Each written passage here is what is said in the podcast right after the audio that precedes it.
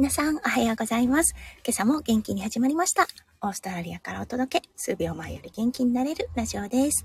このライブは私、弓嫁が別室看護師のお仕事に行く前にちょこっとだけ声をお届け、今日も病院の駐車場からお送りいたしております。今日は10月9日日曜日ですね。オーストラリアは今7時30分になろうとしているところです。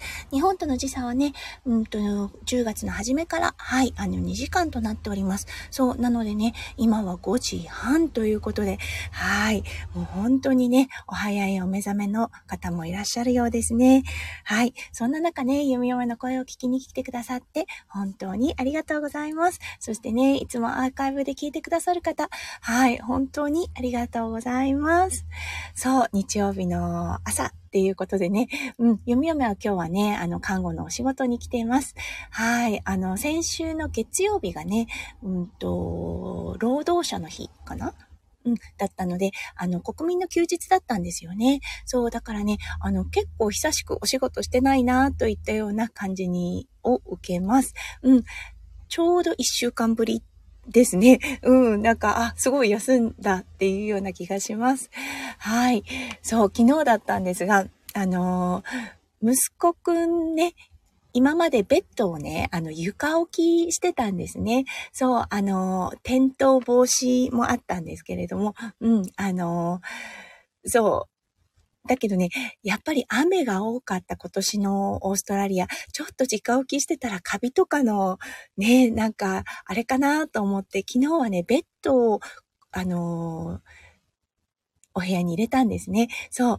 だから、トレスが、あの、床から浮いてる状態で、もちろんね、あの、横にこう動く子なので、あの、横はガードしてるような状態だったんですよね。うん、あの、横にソファーを置いて、そう、転倒してもちょっと落ちるくらいかな、なんていうような状態だったんですけれども、夜中の3時半でしたね。はい、あの、ギャーっていう鳴き声が聞こえて、あ、もしかして足元から落ちちゃった？と思ったんですが、はい、ソファーの方に転げ落ちて、転げ落ちたね、10センチくらいの、あの、お、なんだろう、こう、落下だったんですけれども、それでもね、やっぱり寝てたらびっくりしますよね。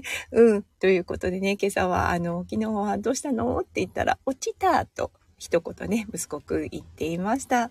はい。あの、だんだんね、あの、こういうのをしていって、慣れていってベッドから落ちないようになっていくのかなと思っています。3歳児なのでね、うん、これからかなと思います。弓嫁もね、どうだろうベッドから転げ落ちた記憶、小学校の頃でもあるので、あの、やっぱりね、落ちることは落ちるのかなと思っています。その時はね、泣かなかったんです。ただ単にあの、急激な衝撃があったなっていうのだけ、すごく強く覚えている弓嫁となってます。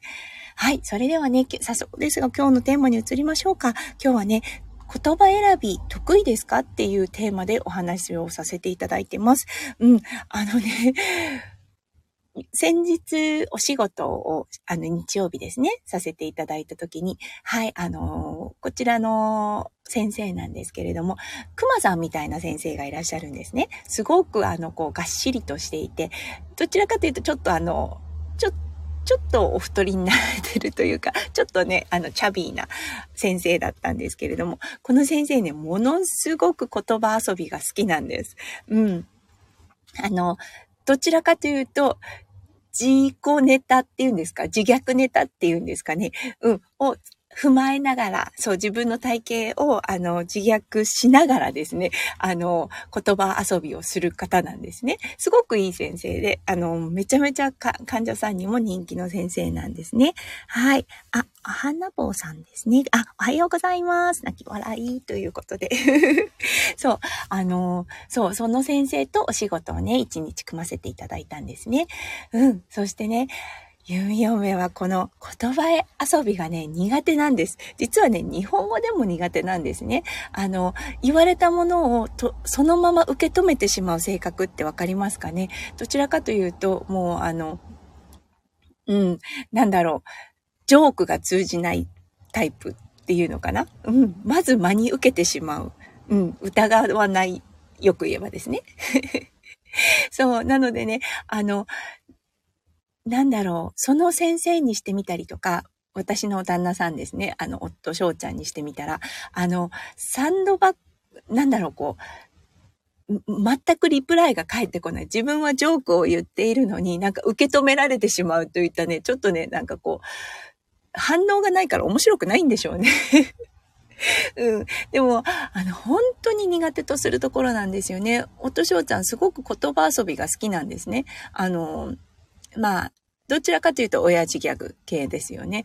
私はそれを流してしまうタイプなんで、家ではいいですけどね。家ではいいんですけれども、それをね、職場でするとなるとね、ちょっとつまらないのかなって思うんですね。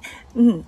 えっ、ー、と、花坊さん、おはようございます。はい、おはようございます。おは、はじめましてですね。はい。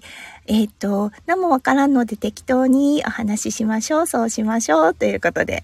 ああ、すごいですね。なんか、明るい感じの方なんでしょうか。うん。言葉遊びは得意な方ですか？そう。それでね、その先生とのエピソードだったんですけれども、あの、そう、X 線をね、使うあの、手術だったんです。それでね、彼、すごく大きいんですね。多分、何キロかな ?100、130キロあるかな ?120 キロとかそのくらいの方なんですけれども、はい、あの、X 線を使う手術の時っていうのは、えっ、ー、とね、鉛のガウンを着るんですね。レッドガウンって、リードガウンっていうのかな？日本語では。うん。あの、重いんですね。そして、各サイズあります。そう、XS から 3L ぐらいまであるのかなうん。で、その他に、あの、スクリーンって言ってね、窓ガラス的なものを、こう、一畳の畳ぐらいかな縦になったものを移動して、そう、あの、先生のチョイスでね、そう、腰が痛い先生とかはね、あの、その、スクリーンの方ですね、窓ガラスの方からでブロックするのを使ったりします。でね、弓嫁その先生に聞いてみたんですよね。あ、どうする？って、あの、スクリーンにする？それとも、あの、鉛のガウンにする？って言ったら、あの、うん、なんて言ったかな、英語で。ちょっと覚えてないんですけれども、あの、そう、え、3、トリプル X の、あの、トリプル X かな ?3L の、あの、レッドガウンがあるんだったら、それが、それしか入らないだろうね、みたいなことを言っていたんです。あ、そうなんだね、なんて思って。そう、あの、あ数あるセレクションの中から、そう、術中となっているので、患者さんのね、元を離れるわけには先生はいかないので、はい、弓嫁ね、生真面目に、その、鉛のガンを置いているところにあって、目視でね、一番大きそうなのを選んで持っていきました。そしたらね、あの、彼の意味だったんですけれども、はい、あの、超絶に大きいスクリーンのことだったんですね。ちょっとわかりづらいなと思ったんですけれども、まあ彼にしてみたら彼なりのね、あのジョーク、ジョーク、まあ自虐ネタを踏まえたジョークだったのかな。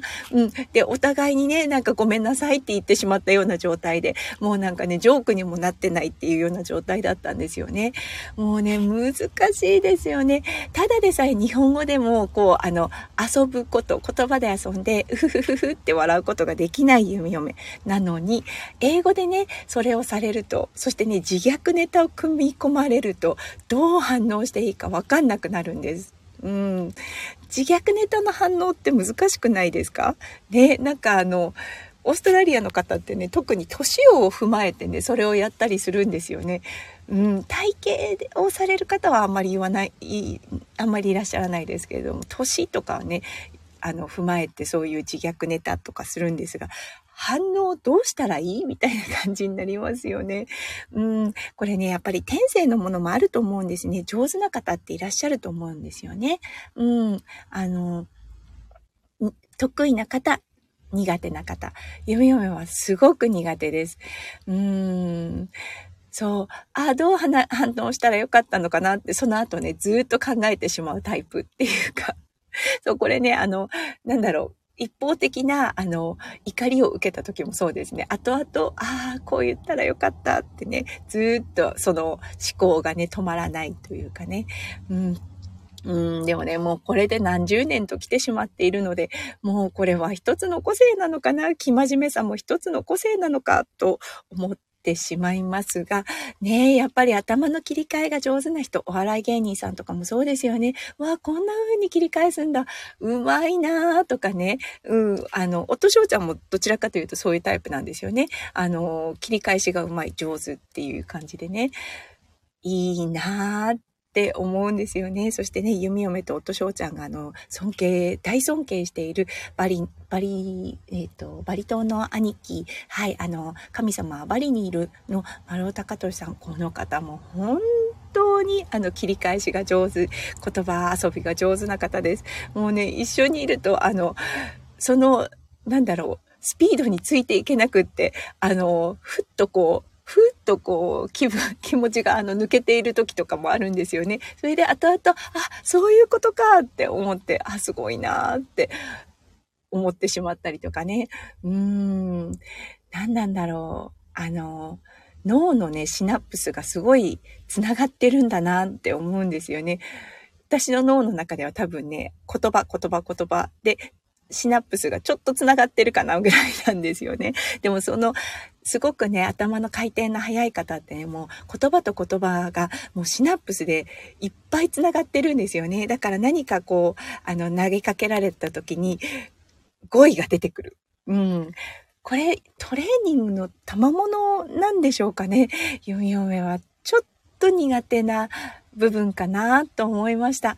はい。あの、今日の先生はね、どの先生かちょっとわからないのですが、うん。でもね、あの、弓嫁、あの、こういうふうに考えています。もう、これは個性の一つだと。ね、あの、仕方ないということで、そう、間違、あの、間違、言葉遊びができなくって、そこにね、変な笑いが生まれてしまったら、ごめんねって、あの、英語を不自由でっていうふうに言ってしまいます。そう、認めて伝える。それが一番かなって思ってます。そう、あの、できないことをね、あの、ああ、私ったらできない残念、悲しい、もう本当にっていうふうにどんどんどんどんこう下がっていくのではなくって、できない、仕方ないってね、もうあの伝えてしまいます。そうするとね、あ、そっか、この子はできないんだなっていうふうに認めてくれる先生もいらっしゃいます。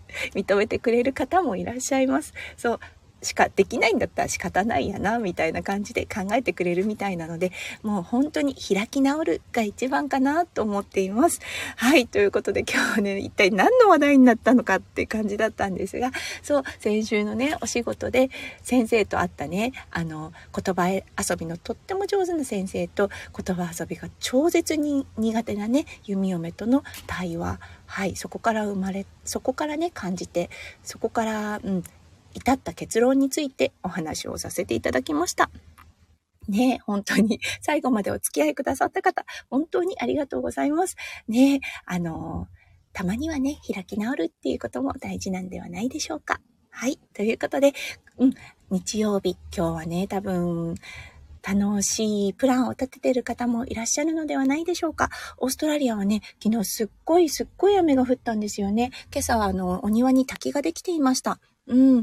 あの、今日ね、日本はどんな天気、各地どんな天気なのか、把握はできないですが、はい、あの、暑いのか寒いのかもちょっと今、あの、把握できてない状態ですが、ね、体調管理皆さんお気をつけになって、今日一日素敵なね、週末をお過ごしください。